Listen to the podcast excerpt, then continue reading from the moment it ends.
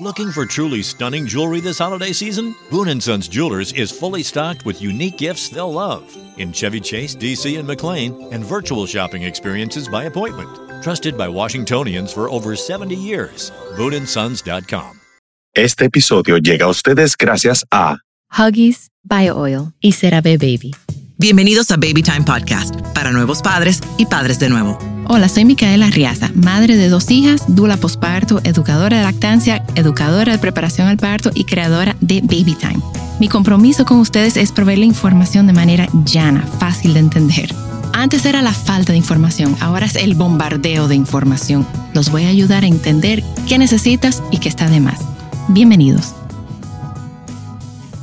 Estoy mirando a la cámara ahora porque Luke me echó un boche que yo el otro día no saludé a la cámara. Entonces, como estamos ahora grabando para subirlo a YouTube, buenos días, buenas tardes, saludos. Eh, bienvenidos, yo soy Micaela Riaza y me acompaña el doctor Ramiro Díaz y el doctor Orlando Mojena. Ustedes no tienen la menor idea de lo que ellos hacen, pero se van ya van a enterarse. Hemos hablado tanto antes de empezar a grabar que estoy nerviosa que no lo vamos a cubrir todo, pero ellos son ginecobstetras, pero tienen una súper, súper, súper especialidad de 14 años de estudio en cirugía fetal. ¿Correcto? Es correcto. Cirugía fetal es cuando se opera el bebé y la madre todavía está embarazada. Eso para mí es, y eso se hace en República Dominicana, que también para mí eso fue como un, una sorpresa, porque yo no sabía. Entonces, mira, este, este podcast lo escuchan, bueno, lo escuchan en todo el mundo, gracias a Dios, lo escuchan en muchísimos países, pero son madres que están, obviamente, esta información no sustituye la, em, las recomendaciones de, tu médico. Puedes pedir referimientos a estos médicos si necesitas, pero esto es para que las madres sepan eh, alarmas, eh, que tengan como información, no para que se asusten, sino para que ellas puedan eh, manejar ciertas situaciones si les toca a tiempo. Entonces, bueno, nada, comencemos. Oh, Dios mío, qué emoción. Primero que todo, muchísimas gracias por la invitación, Micaela, de parte de... Nosotros venimos con Orlando y mi persona en representación a todo el equipo de trabajo de Dominican Fetal Center, que es nuestra fundación. Okay. Eh, donde precisamente somos un grupo en total de 30 médicos. Wow. No somos poquitos, somos 30 en total. ¿En Santo Domingo o en...? Cubrimos todo el país, para ser sincero. Porque si bien Orlando y yo hacemos la parte de cirugía fetal, la cirugía fetal no es solamente el cirujano fetal. Nosotros somos una mínima parte de todo el complemento de personas que hace todo, porque es la parte diagnóstica con nuestros médicos materno-fetales, la parte de reparación postnatal en los casos de cirugía pediátrica, la atención neonatal, en, el caso de nuestros neonatólogos, otorrinos pediatras, neurólogos pediatras, cardiólogos pediatras. Somos un equipo multidisciplinario te, te, te en muchísimos sentidos. No, no mi agua que me dio. Ay. Entonces es una es un complemento muy grande de personas con donde cuando uno escucha que dicen no, pero es que los que operan no es todo, es todo desde que hace el diagnóstico hasta el día que ese niño tiene cinco años, que en, que en neurología dicen, mira, estuvo perfecto, eso todo involucra todo ello. Muchas gracias también por la invitación. Gracias. Pues mira, como bien decía Ramiro, nosotros somos un equipo bastante amplio y estamos dispersos eh, por todo el país. Tenemos centro diagnóstico, que es lo y principal, lo que nos permite, es la puerta de entrada para los pacientes, pues es lo que nos permite captarlo y cuando ¿Por qué nos permite captarlo? Porque cuando hay un bebé o un feto, que es como se llama el bebé cuando está dentro del útero, eh, pues cuando tiene este bebé una condición, pues es lo que nos permite a nosotros eh, identificar a esa paciente, en ocasiones eh, descartar que no tenga alguna otra condición genética, por ejemplo, y en caso de que se pueda tratar ese bebé, pues poder ejercer algún tipo de terapia, si, si fuera necesario. Ok, ¿y cómo una madre o como un bebé llega a ustedes? O sea, ¿Cómo, cómo empieza la, qué es la cirugía fetal? Bueno, la cirugía fetal comienza hace aproximadamente 30 años ya. Michael Harrison es un cirujano pediatra que está en San Francisco. Ya Michael Harrison formó a muchísimos cirujanos pediatras en esta área y al igual que nace a la par eh, la cirugía fetal en medicina materno-fetal por los grupos de Kipros Nicolaides en Londres, que es muy famoso en Netflix, el de Surgeon Scott, y el grupo de Rubén Quintero, que es un venezolano que está en Miami. Y entonces ellos empezaron a darse cuenta de que había una serie de condiciones que si no tratabas, el bebé fallecía. Entonces, o los bebés fallecían, porque muchos casos son de embarazo gemelar. Y de allí nace la necesidad de buscar herramientas, de buscar estrategias que pudieran precisamente poder lograr un tratamiento a nivel intraútero, pese a los riesgos de abrir el útero, porque inicialmente se hicieron abiertas en gran cantidad.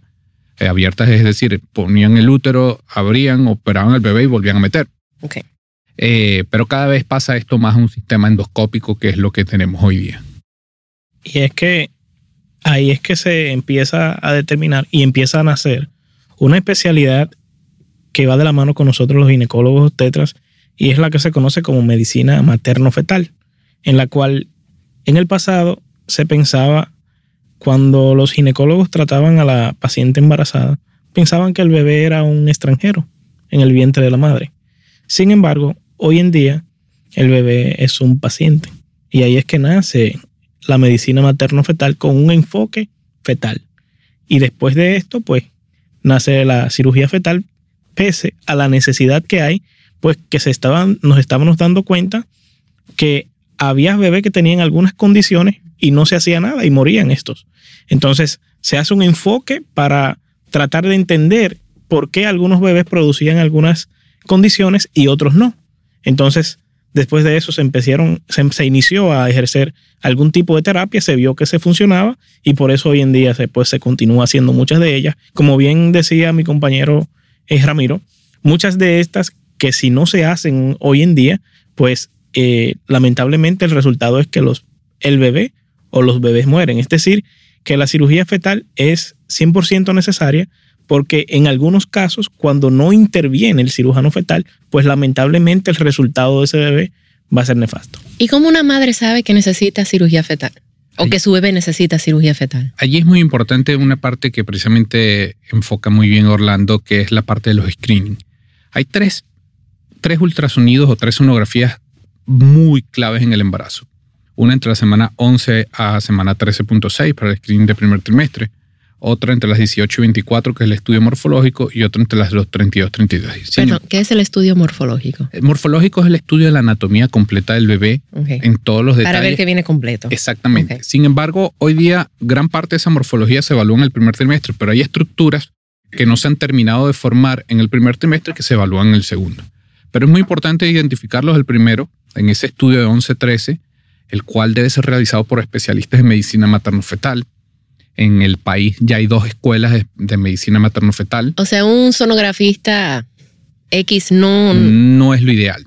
Ok. No es lo ideal porque lo ideal es que sea el especialista en medicina materno-fetal porque el especialista en medicina materno-fetal es un ginecólogo que ya tuvo cuatro años estudiando obstetricia y adicional hace una subespecialidad de dos años dedicado solo al embarazo, hacer las sonografías del embarazo y por lo cual tiene la capacidad de identificar las complicaciones, identificar esos cuadros y de, ese momento poner en alerta y llamar al cirujano fetal, epa, estoy viendo esto, y ya él sabe cuál es la cronología porque entiende muy bien al feto, porque como muy bien dijo Orlando, ya el feto pasó a ser un paciente y por eso existe la, la sociedad que se llama el feto como paciente, donde precisamente él dice, epa, ya estoy encontrando esto, vamos a ponernos en sistema de alerta y ya no vas a esperar tantas semanas para ver si sigue. No, eh, allá ahí empiezan a cambiar los esquemas. Por eso es muy importante estas dos sonografías. Es importantísimo, discúlpame, Micaela, que te, que te interrumpa.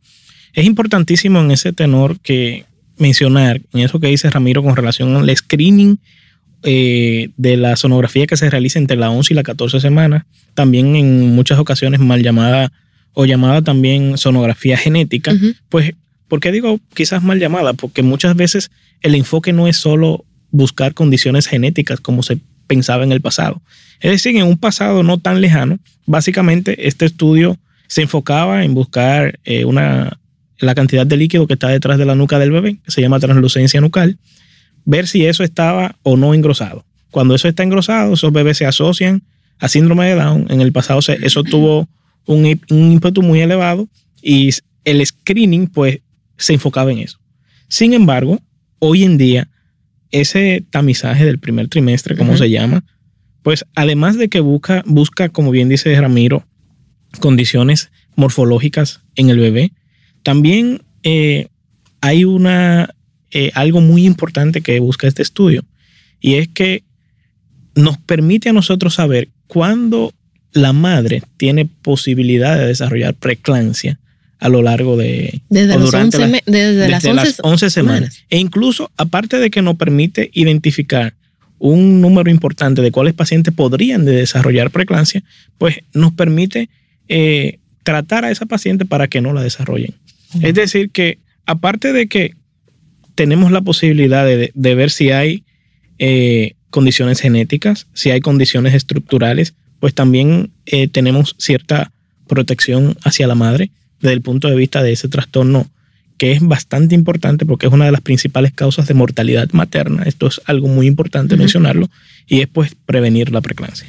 Ok, y la preeclampsia es para que las, que no saben, es cuando empieza a subir la presión. al final del embarazo. Generalmente al final del embarazo. Después de la, segunda, después de la segunda mitad del embarazo, que es bien como dice Ramiro, después de la 20. Y la solución es desembarazar. La mayoría de las veces. si no se controla, es desembarazar a la madre. Correcto. Ok. Em, entonces, las madres que están embarazadas ahora mismo y se están haciendo sus sonografías, deben de ser, bueno, traten de buscar a alguien que su sonografista o su, su médico eh, sea especialista en materno-infantil. Materno, materno, fetal. Así es. Tienen que buscar esas personas. y aquí en el país existen. Sí, claro. Aquí hay dos escuelas. La escuela de Santiago, donde se formó el doctor Mojena, y ahí la escuela de que se está en la Plaza de la Salud la cual la coordina un compañero, una persona con muchísima experiencia, 30 años en ello, el doctor Raúl Sánchez, que tiene una trayectoria en diagnóstico prenatal increíble. Entonces, ese programa está hecho a un nivel muy alto, en donde nosotros incluso participamos en escribir el, programa y donde se tomaron los mejores programas de España, de Colombia, de muchísimos sitios y se desarrolló de manera que salieran los egresados con, un, con el mejor nivel académico y y este tipo de, profesionales no solamente estuvieran algunos en Santiago, algunos en Santo Domingo, sino que hemos podido lograr distribuirlos en todo el país. y cuando, o sea, cuando una madre está embarazada, que le dan en ese screening o sospecha, la persona que le está haciendo la sonografía sospecha de una anomalía, ¿qué es, qué es lo más común que ve? ¿Qué es lo más... Mira, en un bebé, porque hay diferencia entre embarazos múltiples y embarazo de un solo bebé. De un solo bebé. Claro, el, detalle está en que por lo menos nosotros en cirugía fetal hay casos que podemos operar y, y hay anomalías que no se pueden operar. Las patologías más comunes por estadística a nivel mundial son los defectos cardíacos, lo cual el país cuenta con un excelente recurso que es SEDIMAT para las, intervenciones cardíacas postnatal. Y postnatal.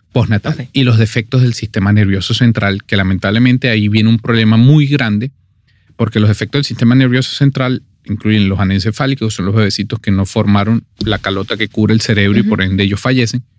Pero también entran los bebés de espina bífida, donde nosotros allí sí estamos trabajando muy fuerte en toda esta parte, en traer todo esto al país de espina bífida. Hicimos un entrenamiento muy fuerte con esto de espina bífida, eh, tanto en Cincinnati como en México.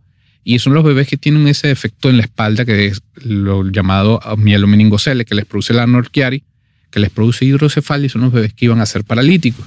Estos bebés tienen tratamiento intraútero.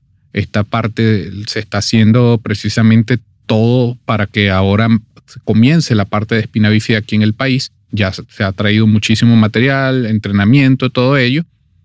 Y la idea es que cuando se reparan los bebés de espina bífida, que ya lo hemos vivido en nuestros entrenamientos, tanto en Estados Unidos como en México, y ya está demostrado en el mundo desde, por el MONS Trial, que es un trial que se demostró, donde si estos bebés los operas antes de nacer y no después de nacer, muchos de ellos mejoran la capacidad de caminar sin muletas, mejoran no necesitar shunt, pues, tienen capacidades neurológicas mucho más avanzadas y pueden hacer una mejor calidad de vida. Eso dio un punto de quiebre.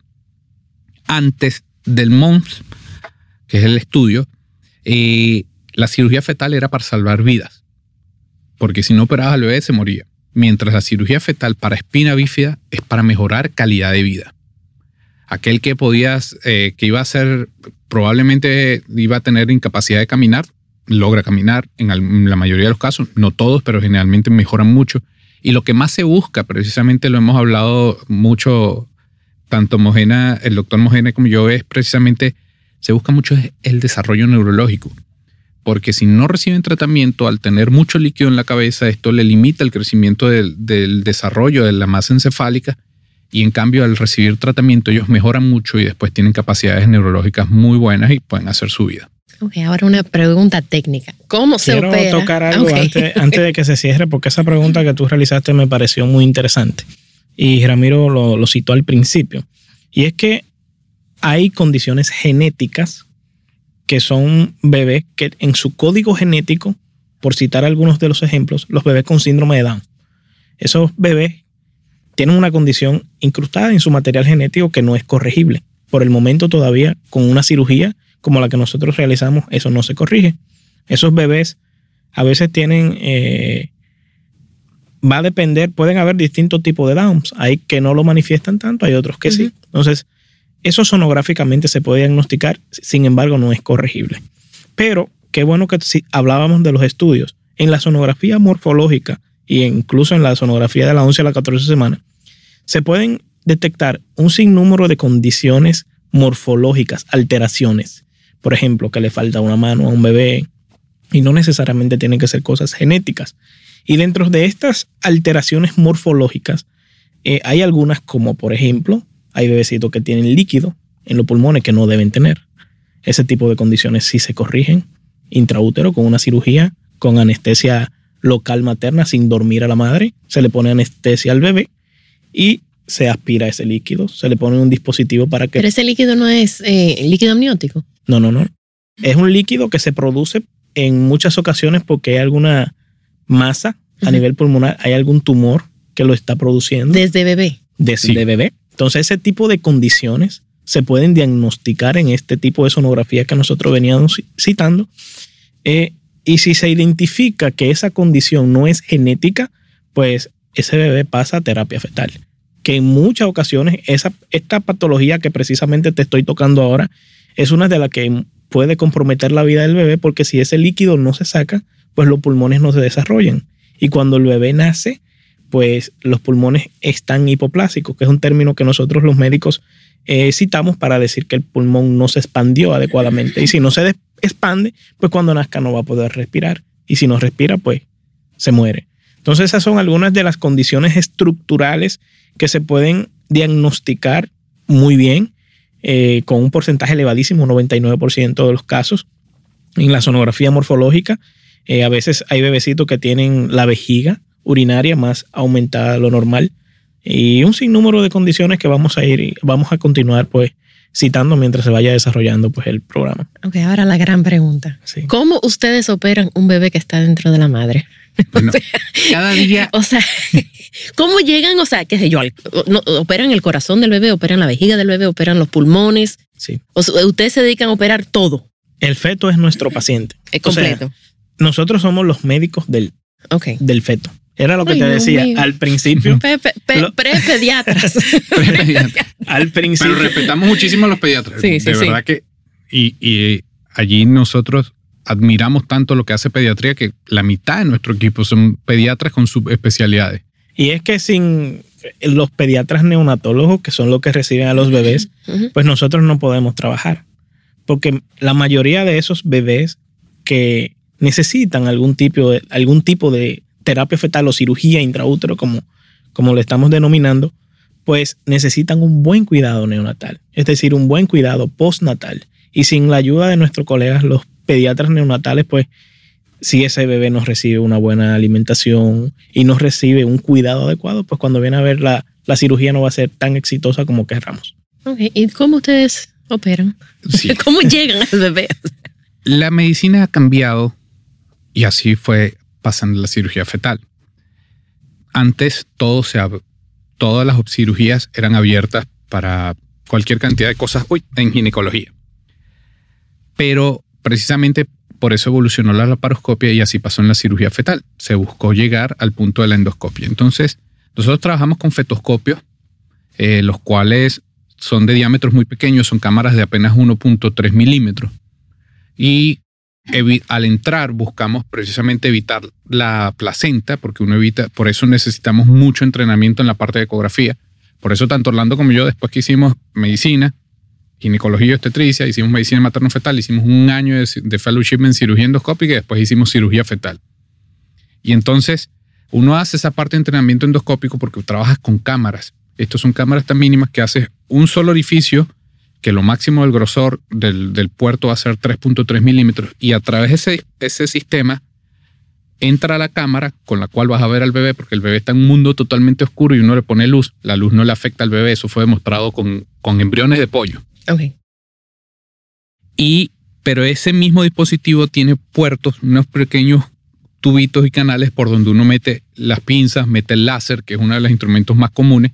Entonces es un solo orificio, el cual después que retiras el dispositivo de entrada, que generalmente es la cánula o el trocar, el amnios tiende, no se recupera del todo, pero tiende a cerrarse solo es el saco amniótico. Exactamente. Porque yo te iba a preguntar, ¿cómo tú llegas al bebé si había que atravesar, el, saco amniótico? Por eso, y no hay pérdida de líquido. La pérdida de líquido tú la controlas. Okay. Pero también puedes colocarle líquido. Preparas soluciones que están a la misma temperatura, las calientes y las preparas a la misma temperatura. El bebé vive en el mundo perfecto no paga impuestos, no hace mercado.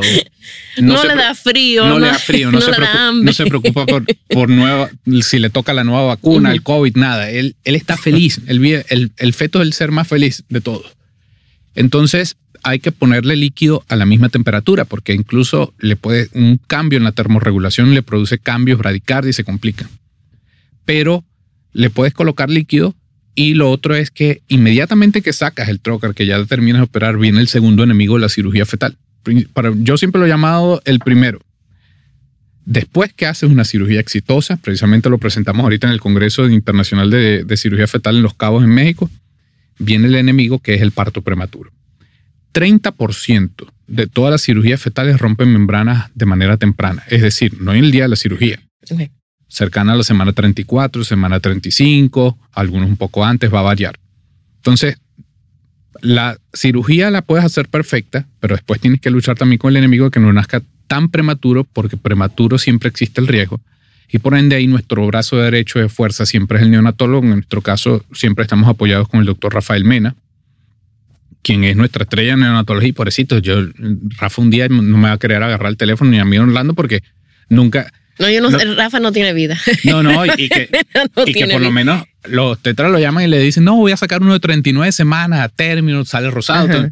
nosotros ya él sabe que lo que, lo que va con nosotros es la guerra, el campal, pero él, lo ama y lo disfruta. De verdad que eh, yo siempre he dicho que ese muchacho es una estrella maravillosa y, y, él, él es un talento tal y le tienen un cariño. Nos formamos en el mismo hospital en Cincinnati y allá hablar, hablar de Rafa es hablar de un superhéroe.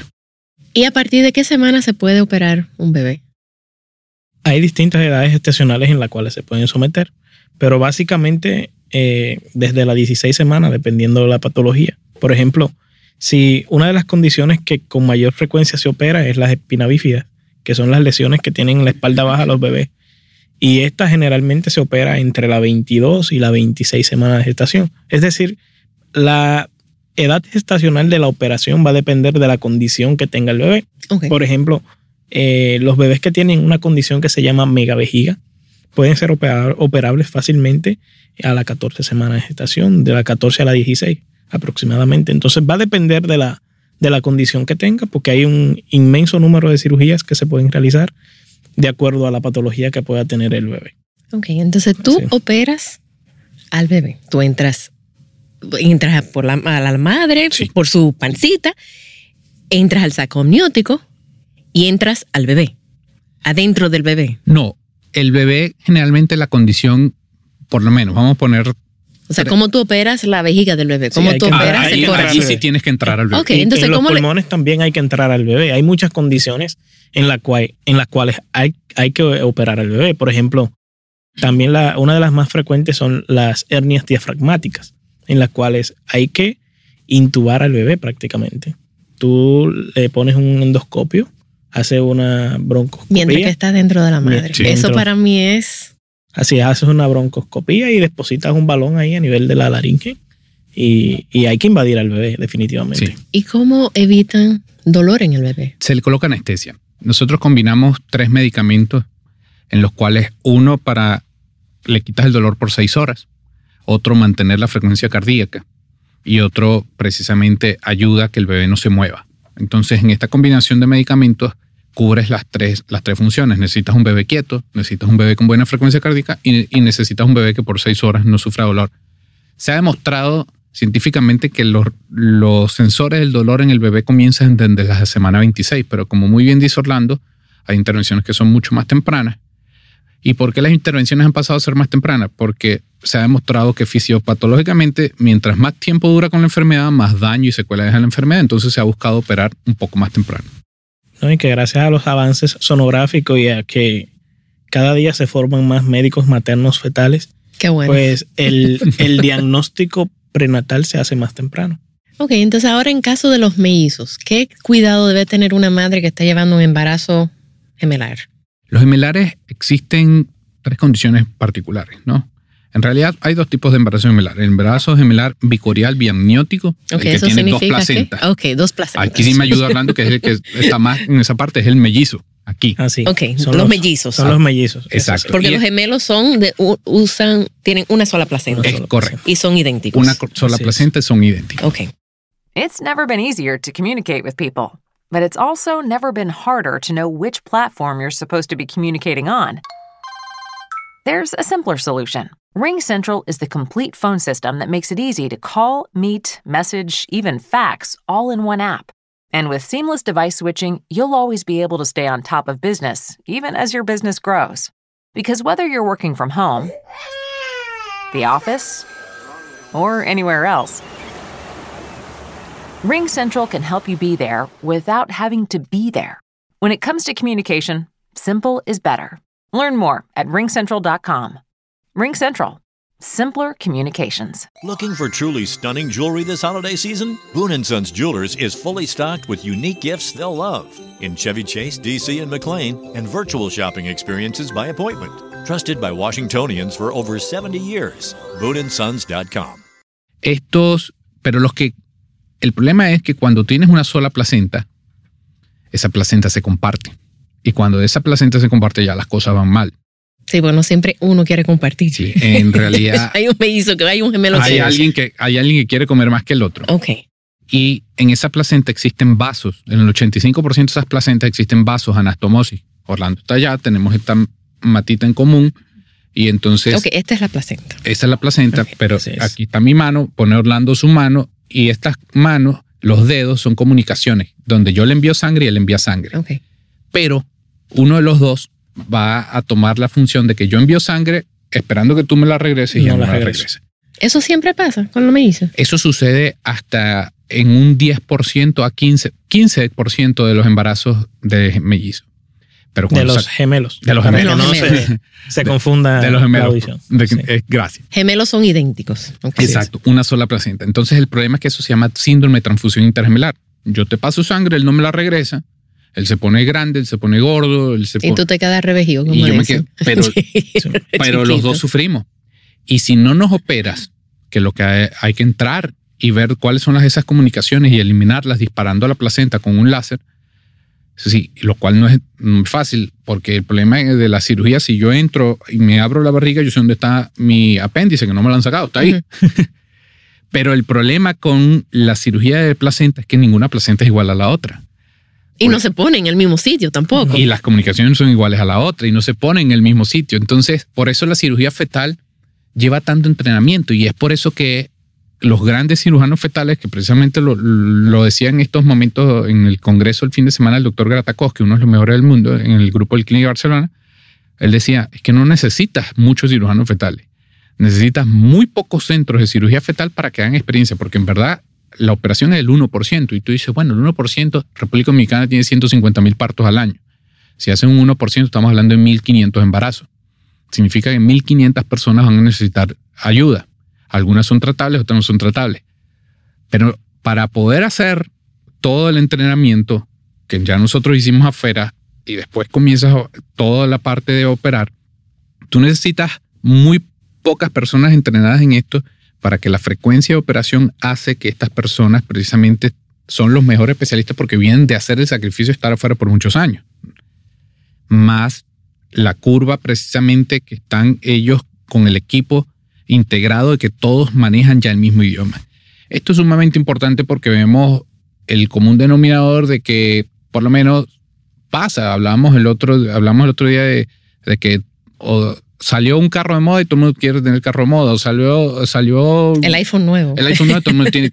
No es así, la medicina no es así y ninguna, ninguna especialidad es así. Yo le decía a Micaela antes de empezar el podcast que si a mí me dan un niño, yo siempre le digo, ¿y cómo lo baño? Pregúntale a Micaela, yo no sé. Tú, me habías dicho, no, no, no, yo con niños no quiero, yo no yo sé. adentro del útero lo que tú quieras, pero del, bebé yo no, yo no, no tengo hijos, no, no puedo decirte cómo se carga un bebé porque no tengo experiencia en eso. Entonces, eso pasa con la cirugía fetal. Es un área tan especializada que los grupos son sumamente pequeños para que precisamente se tenga la mejor casuística la mejor, y darle el mejor resultado. Pues bien, mira, Micaela, en ese mismo eh, tenor que menciona Ramiro con relación a los embarazos gemelares, es muy importante que los embarazos gemelares sean seguidos por personas que tengan un entrenamiento adecuado sonográficamente para valorar embarazos gemelares. Y más cuando son embarazos gemelares monocoriales, eh, biamnióticos, por citar, que son los gemelos. Ok, gracias. Es decir, cuando, cuando son gemelos, es eh, muy, es muy, muy importante que, que, el profesional que lo va a seguir sonográficamente tenga mucha experiencia evaluándolos. ¿Por qué? Porque Ramiro solo citó una de las condiciones que se pueden presentar estos tipos de bebés, que fue el síndrome de transfusión gemelo a gemelo. Pero también esto, como bien dice Ramiro, esta es la placenta. Ahora yo me La placenta, la placenta es, como todos saben, el órgano que se encarga de nutrir al bebé y lo hace a través del cordón umbilical. Entonces, dependiendo en el lugar donde se inserte el cordón umbilical. Por ejemplo, Ramiro decía que se insertó aquí.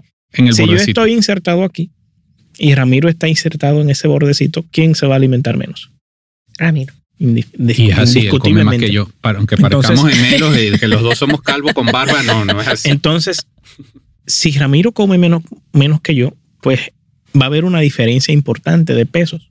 Y eso, a mediado vaya aumentando la gestación, pues no solo puede comprometer los pesos, sino que puede comprometer el flujo de sangre que recibe Ramiro. ¿Y eso es corregible? Esta. Sí, puede ser ¿Cómo se lleva el, cordón umbilical que está en la esquina? No, el cordón no, se, no, se, no se lleva, pero sí... Con el láser. Con el láser se, eh, se evita que Ramiro me mande de los pocos vasos que son de él, pues me comparta a mí y solo permanezcan con él. Entonces esa es otra de las pocas condiciones que se presentan, es decir, que hay más. Entonces, yo soy una madre que está embarazada, que está escuchando este podcast de gemelos, ¿verdad? Así es. Podemos hacer un podcast solamente de gemelos. Y ella está ahora mismo diciendo, espérate, yo tengo que buscar un especialista en... Eh, Medicina materno-fetal. Sonografía materno-fetal. Así es. Ok. Y usted, bueno, porque yo sé que van a estar preguntándole a todos sus sonografistas, ¿ustedes son eh, materno-fetales? ¿Tienen especialidad en materno-fetal? Pero es importante que sí lo tengan. Y si no lo tienen, que vayan a donde un especialista. Nosotros no decimos que, por ejemplo, las sonografías no las realice. Pueden ir donde radiólogos, donde. O sea, todo el mundo tiene entrenamiento en realizar sonografía. Ahora, hay estudios específicos que deben realizar los médicos materno-fetales, como son lo que Ramiro te citó al principio. La sonografía de las 11 a las 14 semanas, la sonografía morfológica y un paréntesis en los embarazos gemelares, sí definitivamente debe ser, evaluado, debe ser evaluado por un médico materno fetal por el gran número de complicaciones que realizan estos pacientes. ¿Y con qué frecuencia? Porque lo dijimos antes del podcast, pero yo lo quiero decir. ¿Con qué frecuencia una madre que lleva un embarazo múltiple, gemelar o de trillizos o mellizos, debe de hacerse la sonografía. Eso va a depender de la corionicidad, es decir, de, si son de la corionicidad. Del número de placentas. Del, número de placentas. Entonces yo tengo que allanar esto porque... No, no, pues está bien. Porque las madres van a decir, las madres van a decir lo mismo que yo. ¿Qué fue lo que digo? No, ya, ya ahí estaba en ese momento en Google. es decir, que si la madre tiene mellizos, es decir, que tienen dos placentas, pues el seguimiento puede ser estándar. Si no hay ninguna complicación, una vez se puede ver una vez, una vez al mes, exactamente, así mismo. Pero cuando es un embarazo gemelar, que tienen una sola placenta, que son gemelos, pues cada 15 días. Ok, eso es un dato que yo no conocía. Entonces es importante, ¿por qué cada 15 días? Porque son bebés que hacen muchas complicaciones. Y por ejemplo, el síndrome de transfusión gemelo-gemelo, eh, la restricción selectiva del crecimiento intrauterino, que fue lo que citamos ahora, eh, el Twin Anemia Polisistemia Syndrome, que es el que un bebé se queda anémico y el otro está polisistémico, es decir, que tiene mucha sangre. Y un a uno le falta, entonces el otro tiene demasiado. Ese tipo de condiciones pueden ser muy bien diagnosticables sonográficamente y se pueden tratar también. Y son operables. Así es. Aquí el técnico de la cabina está celebrando que no son dos. ¿A qué no se puede operar? Muy buena pregunta. Gracias, Luke. Mira, hay condiciones que ya son incompatibles con la vida, como un bebé anencefálico, ya tú no puedes crear una calota de hueso y colocarla arriba. O por lo menos hay condiciones a nivel cardíaco, que incluso la cirugía fetal a nivel cardíaco ha evolucionado mucho. Eh, y esto ha permitido que bebés que antes iban a, no tenían opción, sino hasta después de nacer, de hacer algunas cirugías o trasplante cardíaco, hoy en día hay tratamientos que les ayuda a mejorar. No es que pone sano el corazón, pero prepara el corazón para que puedan soportar las cirugías postnatales. Entonces, ¿qué no se puede operar a nivel intraútero? Por lo menos la gente nos pregunta mucho de los siameses. Y los mm. siameses no se pueden separar a nivel intraútero. Los siameses, tú los sigues. Generalmente los siameses en el país, creo que por la red que hemos podido crear con Dominican Fetal Center, al tener presencia en La Vega, en Moca, en Santiago, en Puerto Plata, en Santo Domingo, en San Francisco de Macorís y nos seguimos extendiendo en Jarabacoa y ahora toca hacia otras zonas. Son personas precisamente que han sido entrenadas por el equipo, que han tenido dos años haciendo la residencia en medicina materno-fetal, que hicieron primero la parte de obstetricia y estas personas han podido identificar los casos y por eso tomo, toco este punto porque el año pasado, si no, si no me equivoco, tuvimos, un, tuvimos como dos o tres diagnósticos de siameses que quizás en el pasado la gente no se enteraba, tampoco lo hacemos público porque eso son cosas muy personales de los pacientes.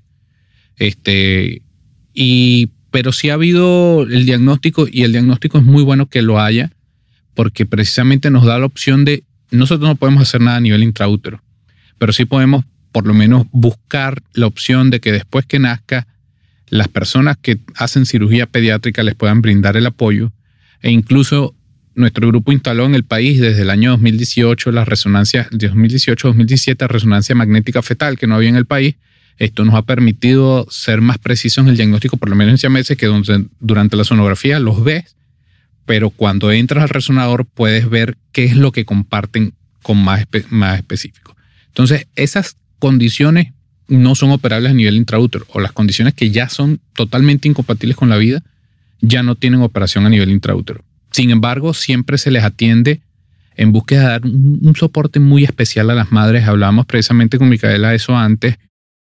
Creo que el, soporte psicológico la embarazada es extremadamente importante y en los equipos de cirugía fetal siempre también se busca eso, porque no es fácil cuando vas, cuando está embarazada, la ilusión es que todo esté normal. Y adicional entonces te dicen, mira, hay que operar. Looking for truly stunning jewelry this holiday season? Boon & Sons Jewelers is fully stocked with unique gifts they'll love in Chevy Chase, DC, and McLean, and virtual shopping experiences by appointment. Trusted by Washingtonians for over 70 years. BooneandSons.com. Primero el susto de que algo no está bien. Algo no está bien. Ya eso a ella la empieza a poner. Claro. Yo siempre antes de empezar a evaluar a una paciente, a veces va muy emocionado y, doctor, yo quiero grabar. Dame un segundo, vamos a hacer un screening. No grabes todavía. vamos a hacer un screening y después que veamos rápidamente que las cosas están bien, pues grabamos, porque es muy traumático, pues tú dejarle plasmado ese momento en que tú le vas a decir a esa paciente, pues algo traumático para ella. Claro, y entonces tienes que saber incluso hasta cómo hablarles para, para preparar ese momento, porque cuando ya les dice a alguien algo está mal y cuando ya les dice, mira, tienes que ir con los de cirugía fetal, ya el susto es mayor. Y también viene la tercera parte del asunto no es solamente que llegaste al grupo de cirugía fetal, es que tan efectiva va a ser la cirugía, porque hay que aterrizar el punto de que si bien la cirugía fetal ha evolucionado y ha cambiado muchas cosas en el mundo, no es el 100% que, que, logra el objetivo. 65% se salva la gran parte de los bebés, pero tienes un 35% donde quizás el logro no, no, no es total. Entonces tienes que aterrizar todos esos números hablar con muchos números, con mucha estadística, porque es como cuando las personas van a un procedimiento de fertilidad. No el 100% van a salir embarazadas en un procedimiento de fertilidad si pasan con la cirugía fetal. No el 100% van a tener el mismo resultado. ¿Qué hacemos nosotros con los casos de pie equinovaro? Los diagnosticamos de manera temprana y evaluamos qué tal es el movimiento, porque hay muchos tipos de pie equinovaro, dependiendo de si está afectado o no el tendón, hasta dónde lo puede llevar, si necesita o no cirugía o si solamente necesita la botica que les hace corrector.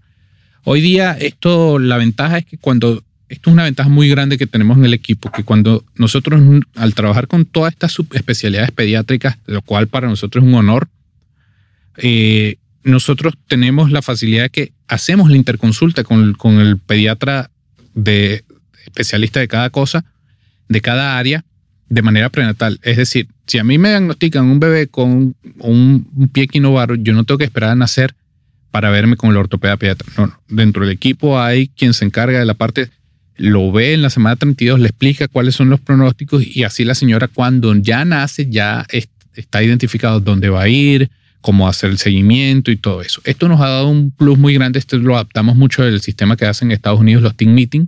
Nosotros nos reunimos, le explicamos entre neonatología, obstetricia, todo el equipo que corresponde, le explicamos cómo son los pros, qué es lo que va a pasar después. Y así la mamá hace un esquema de cómo va a ser su embarazo y qué va a pasar al nacer. Porque el problema es que cuando al nace, con la cicatriz de la cesárea, con la herida del parto, entonces empezar a salir a buscar quién me va a tratar. No, todo eso nosotros lo hacemos de manera prenatal por un esquema totalmente organizado paso a paso por dónde va a pasar. Te puedo decir que el 70% de nuestro equipo no nos conocíamos.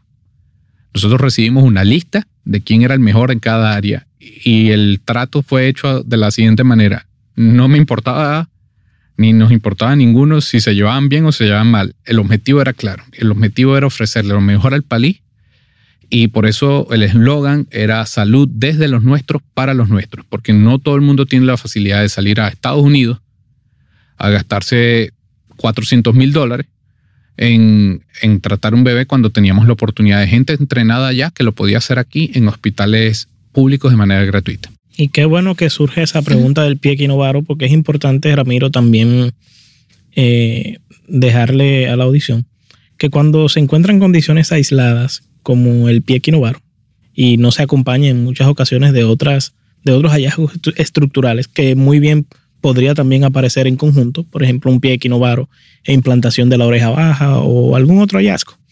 Eh, generalmente se ofrecen estudios genéticos que nosotros tenemos disponibles aquí en el país.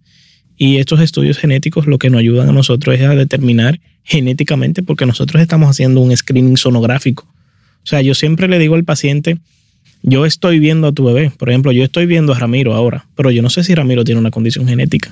Para yo saber si él tiene un síndrome, un Gracias. Esa es la, nunca, me, nunca, me, habían dicho que era una forma tan, tan médica. Es decir, entonces es importante eh, decirle al paciente, yo tengo que tomarle una muestra de sangre a Ramiro para saber si él tiene una condición. Entonces, cuando yo veo que el bebé posiblemente tiene algo, pues tengo que indagar más. Y para eso hay distintos tipos de estudios que se realizan. Hay uno que es muy famoso y es económico que se realiza, es el ADN fetal en sangre materna, que se realiza en la sangre de la madre. Hay otro que lo conoce la gente mucho, que es la amniocentesis, que se extrae líquido a través de una aguja pasado a través del vientre de la madre y ese líquido se envía a procesar. En ocasiones se debe extraer sangre del cordón umbilical y así sucesivamente. Son estudios eh, que nos ayudan cuando hay condiciones aisladas como un pie equinovaro que ese bebé no tenga otra condición que quizás no se esté viendo en la sonografía. Háblame de la fundación. Mira, la fundación yo lo puedo definir como, yo los llamo definitivamente a todos ellos los Avengers. Me excluyo allí porque de verdad que para mí fue un honor que ellos todos aceptaran el mismo sueño en común y digo me excluyo porque yo me siento más bien demasiado bien incluido al ser el único extranjero. Eh, es maravilloso. la fundación se llama Dominican Fetal. Dominican Fetal Center. Eh, la pueden buscar como Medicina Fetal Dominicana, arroba Medicina Fetal Dominicana. Sin embargo, la página web es Dominican Fetal Center. Y la fundación tiene un sistema de referencia y aparecen donde están todos los médicos, donde están todos los centros ubicados. Por lo menos Puerto Plata está Progestar, la clínica siglo XXI en San Francisco Macorís, eh, un FESI, Centro de Medicina Materno Fetal en Santiago, SEDEN en Santo Domingo, Vientre Materno en Moca, Eh, tenemos ahora uno nuevo ahora en La Vega. Entonces son centros autorizados, gente que se, que se comprometió a trabajar con nosotros. Yo lo asumo, lo he dicho públicamente y lo, lo asumo siempre. Trabajar conmigo no es sencillo. Soy un maniático, duermo poco, duermo como cuatro horas nada más. Les envío mensajes a cualquier cantidad de horas. Estudiamos hasta muy tarde, eh, recibimos cualquier material de información. Entonces, esto uno ve el compromiso de cada una de las personas de la fundación que sabe que se está haciendo algo en sentido de ayudar a esos bebés que, que buscan esas madres una esperanza, porque no es sencillo, hay tres tipos de madres. Está la madre que viene y dice, mira, yo no quiero tener un bebé así, me voy afuera y le digo, mira, no, no quiero seguir mi embarazo, es válido, e, ese es su cuerpo y es su decisión. Está la otra madre que dice, yo lo pongo en manos de, Dios. Dios. Y somos un país muy católico, somos católicos, pero sabemos que la medicina también tiene que tener cierta parte, eh, echarle la manito de lo que, lo que todo nos, nos ayuda a Dios en ese sentido. Y está la madre que dice, mira, esta es la única opción de salvar a mi bebé. Quizás se salve, quizás no se salve, pero yo lo voy a intentar. Esa madre tiene un aplauso y un mérito muy grande y esa madre llega siempre a la fundación y llega a precisamente a buscar esa ayuda de especialistas donde nosotros muchos sábados y domingos de nuestras vidas los dedicamos precisamente a ver a estos pacientes de manera gratuita en nuestros centros para poder ofrecerles algún tipo de, respuesta.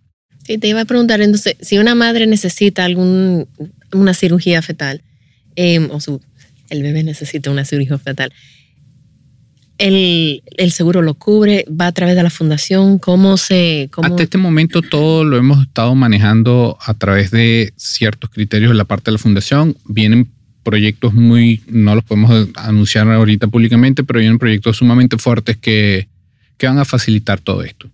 Entonces, pero de momento, si la madre lo necesita, que no se preocupen llamar.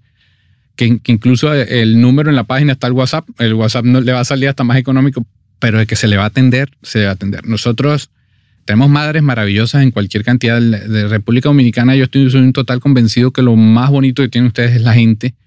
Yo soy un total enamorado del país y defensor a todo lo que da. Incluso llevo, tengo hasta la suerte de llevar mis, iniciales RD. y, Tenemos RD y OMS.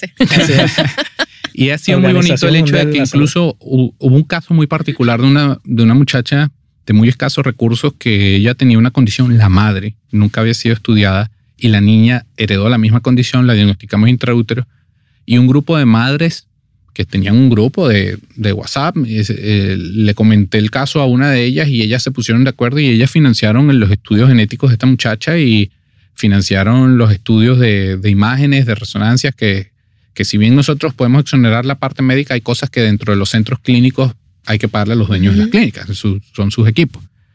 Y, fue tan bonito que ellos lo, hicieron, en cuestión de, ¿qué le digo? Dos días. En dos días hicieron eso, Micaela, y, y esa muchacha hoy día, su niña, después que nació, se le hizo todo el tratamiento y después se le hizo la, incluso tenía una condición de labio leporino y se consiguió un cirujano pediatra excelente que hace maxilofacial, la operó de gratis en el Robert Reed, lógicamente es un hospital gratuito, pero el colaboró con todo y ellos están felices. Y entonces cuando uno ve eso, yo creo que esa es la mayor recompensa. De verdad que el problema de muchas veces la gente está pensando nada más en lo económico y, para pensando el bienestar. Y yo siempre he hablado con, con Orlando precisamente eso, de eh, tenemos ese, compartimos ese pensar.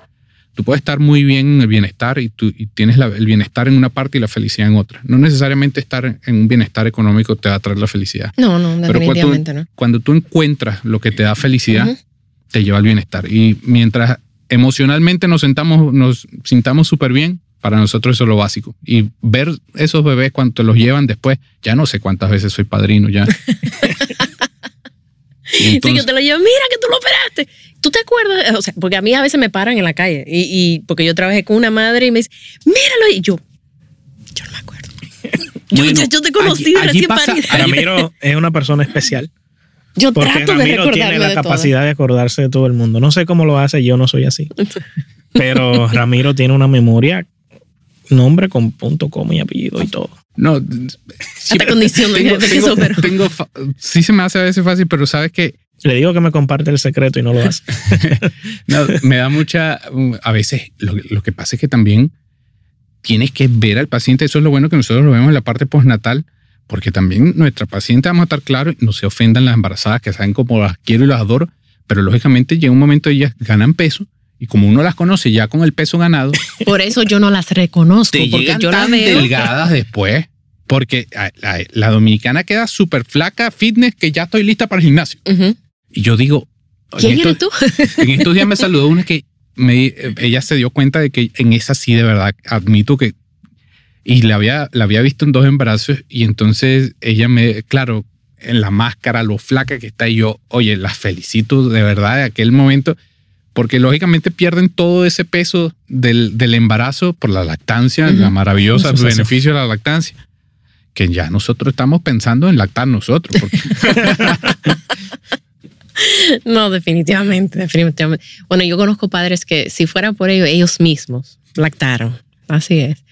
Bueno, pues, ¿quieren agregar algo más? Oye, yo creo que el mejor mensaje definitivamente es sigan la fundación.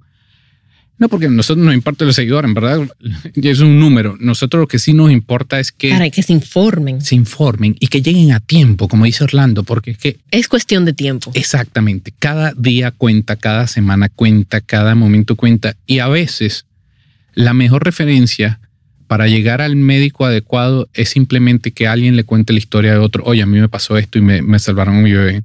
Y, y yo, yo creo que de esa forma sigan, eh, como les digo, arroba medicina fetal dominicana y, y allí está la información y pásensela a las otras madres porque uno no sabe en qué momento le va a tocar, pero que cuando le toque sepa que, que esto existe y que es una realidad. Sí, para mí eso era lo más importante, dar a conocer que esta, esto existe, que estas cirugías se hacen a nivel nacional, a nivel local, que no hay que irse fuera, que no hay que gastarse 400 mil dólares en hacérselo. Es muy importante, Micaela, y yo entiendo que finalizando esto, la paciente no deben desconocer que tienen que realizarse una sonografía, un tamizaje entre las 11 y las 14 semanas de gestación. O sea, no hay una paciente embarazada en República Dominicana ni en ninguna parte del mundo que no deba tener ese estudio realizado. Se llama así mismo sonografía de la 11 a la 14 semanas. Tiene sus indicaciones. Eh, si no se la indican, acuda a realizársela por su cuenta y tiene que ser un médico materno, fetal, el que la realice, que se la realice. Son tres sonografías, el de 11 y 14. La morfológica que se debe realizar entre la 16 y la 24 semanas, preferiblemente entre la 20 y la 24. Y ya la del crecimiento fetal que se realice entre la 28 y la 34 semanas de gestación. No debe ninguna paciente embarazada faltar y hacérsela tratar de que sea con médicos maternos fetales. Yo te culmino el podcast con una, una frase que manejamos muchísimo y es precisamente hoy que veo tu franela. Así. Dice, es imposible cargar demasiado tu bebé. Estoy de acuerdo. Y nosotros usamos la palabra imposible de una manera bien particular en la fundación. Tú has hecho un proyecto maravilloso. Te, te aplaudo y te felicito todo lo que haces porque, como te digo, tú le das información que nosotros no sabemos hacer eso. Él no sabe bañar a la hija de él. Él tiene que confesarlo. Entonces, todo el mundo tiene un área importante y tú lo has logrado por perseverancia y yo creo que la diferencia entre lo posible y lo imposible está en la determinación y eso es lo que nosotros todos los días comulgamos. Cada vez que nos decían que esto iba a ser imposible hacerlo en el país, más ganas nos daban. No ha sido fácil, todavía nos faltan batallas por pelear, pero no nos van a quitar las ganas. Estamos muy claros lo que queremos. Wow, muchísimas gracias a los dos. De verdad que llevar esta información a las madres, mira, aunque sea una madre, es, esta información le va a llegar y le va a cambiar la vida. Estoy segura que eso va a ocurrir. Es así. Muchísimas gracias por su tiempo, por, por acompañarme, por aceptar la invitación, porque de hace tiempo yo, Ramiro, ¿dónde estás? Estoy en México. Ramiro, ¿dónde estás? Viven viajando y aprendiendo, pero es para el beneficio de nosotras. Es así. O sea que muchísimas gracias por el trabajo gracias tan bello a quien que cambió el cable para que no se escuchara la tierra en el audífono. Gracias, Lu, gracias, gracias. Señores, bueno, pues hasta aquí llegamos. Muchísimas gracias. Gracias. También estamos en babytimerd.com con nuestros talleres online, donde yo y todo el equipo estamos disponibles para ayudarlos a sobrevivir el posparto y todo lo que conlleva. Gracias por acompañarme. Por favor, comparte este episodio con alguien que necesite escucharlo. Nos pueden seguir en las redes sociales como BabyTimeRD. Baby Time Podcast es grabado en Pinktree Studio.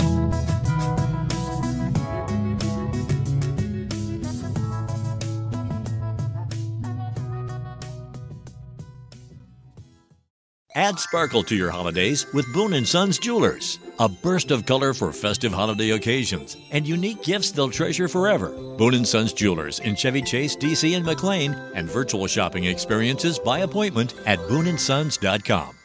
Looking for truly stunning jewelry this holiday season? Boone & Sons Jewelers is fully stocked with unique gifts they'll love in Chevy Chase, DC and McLean and virtual shopping experiences by appointment. Trusted by Washingtonians for over 70 years. BooneandSons.com.